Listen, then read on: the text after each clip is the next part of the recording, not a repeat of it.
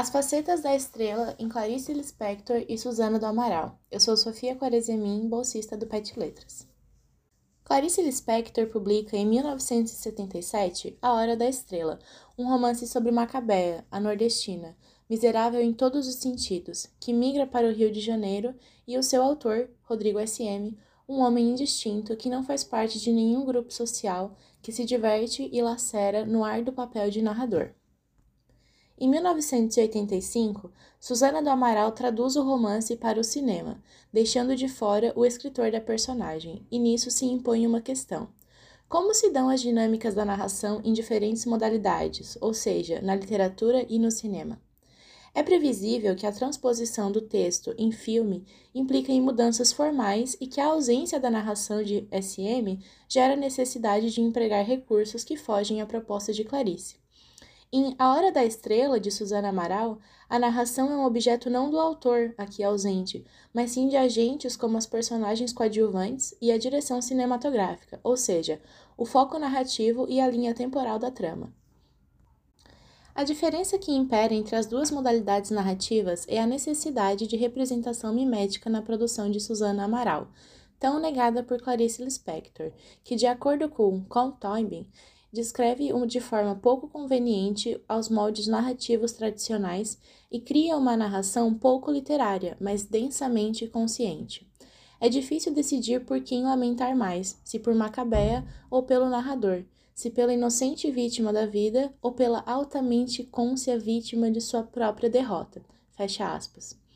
No romance, a autora se curva sobre uma experimentação linguística que só é possível por meio da presença de Rodrigo S.M., narrador que sofre com os efeitos da própria narrativa, que dialoga e apresenta as problemáticas do que é escrever uma personagem a quem ama e odeia.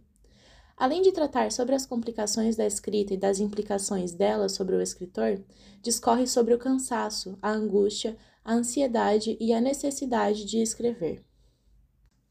Noemi Jaffe, na palestra Clarice Lispector e o efeito do estranhamento, em 2017, conceitua estranho como aquilo que não pertence, que vem de fora, e define que algo só pode ser estranho quando comparado ao que é considerado normal. O que Clarice faz ao criar Macabeia como agente passiva da vida é pô-la em comparação à normalidade do corpo social. Assim, a nordestina, na inércia de pouco falar, pouco querer e pouco agir, é o oposto radicalizado da concepção de ser e atuar no mundo, e assim é pela visão e julgamento do outro. Sob essa lógica, o efeito do estranhamento na produção cinematográfica se dá pela ótica dos demais personagens e do espectador, intermediado pelo foco da câmera. Um dos artifícios empregados pela diretora é o afastamento de Macabea da vida em sociedade.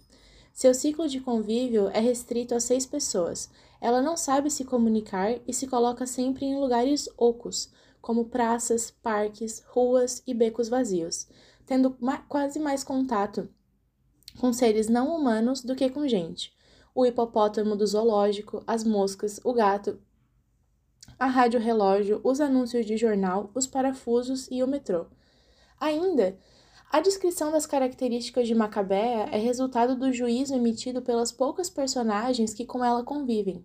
No romance, é exposto ao leitor por Rodrigo S.M. No filme, é papel das demais personagens, como Maria das Dores e Maria do Carmo. Eu acho ela meio esquisita, ela tem uma cara de sonsa. O cheiro dela é meio. e faz uma expressão de nojo, fecha aspas.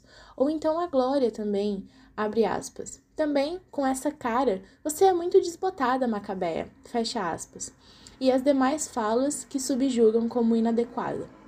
Para explicitar a falta como pilar fundacional da protagonista, cabe aos demais personagens interagirem com a sua miséria de sorte, de beleza, de palavras, de modos, de dinheiro e de futuro. O que falta a Macabeia são meios de viver, e o espectador obtém consciência disso sem a intermediação de Rodrigo S.M., por meio do movimento de Susana Amaral, que se vale das personagens coadjuvantes para caracterizar a protagonista, ancorando-se na constatação de Rodrigo S.M., abre aspas. Glória era agora sua conexão com o mundo. Este mundo fora composto pela tia, Glória, o seu Raimundo e Olímpico, e de muito longe as moças com as quais repartia o quarto. Fecha aspas. Há ainda outro artifício na narração utilizado na construção da visão do espectador sobre a personagem narrada: as articulações do foco narrativo. Ao longo da maior parte do filme, a câmera se oculta, quase como uma intrusa que fica no canto da sala e somente capta os fatos, como se proporcionasse ao espectador assistir a vida da nordestina em tempo real. Esse é o efeito do estranhamento, que se forma com a oposição e o olhar alheio, em terceira pessoa, posicionando o observador como estão posicionadas as personagens que interagem com Macabea no enredo. Por outro lado, em alguns momentos, a câmera assume a visão de Macabea e se coloca muito próxima a ela, quase incorporando sua visão, provocando a identificação do espectador. Por meio dessa articulação, pode se sentir como Macabea, um nada, um vazio e uma dor que dói em tudo e constantemente, o que se justifica nas palavras do pungente narrador: a vida é um soco no estômago. Por meio dos movimentos do foco narrativo, sente-se a dor de Macabea enquanto se observa e experiencia a sua vida.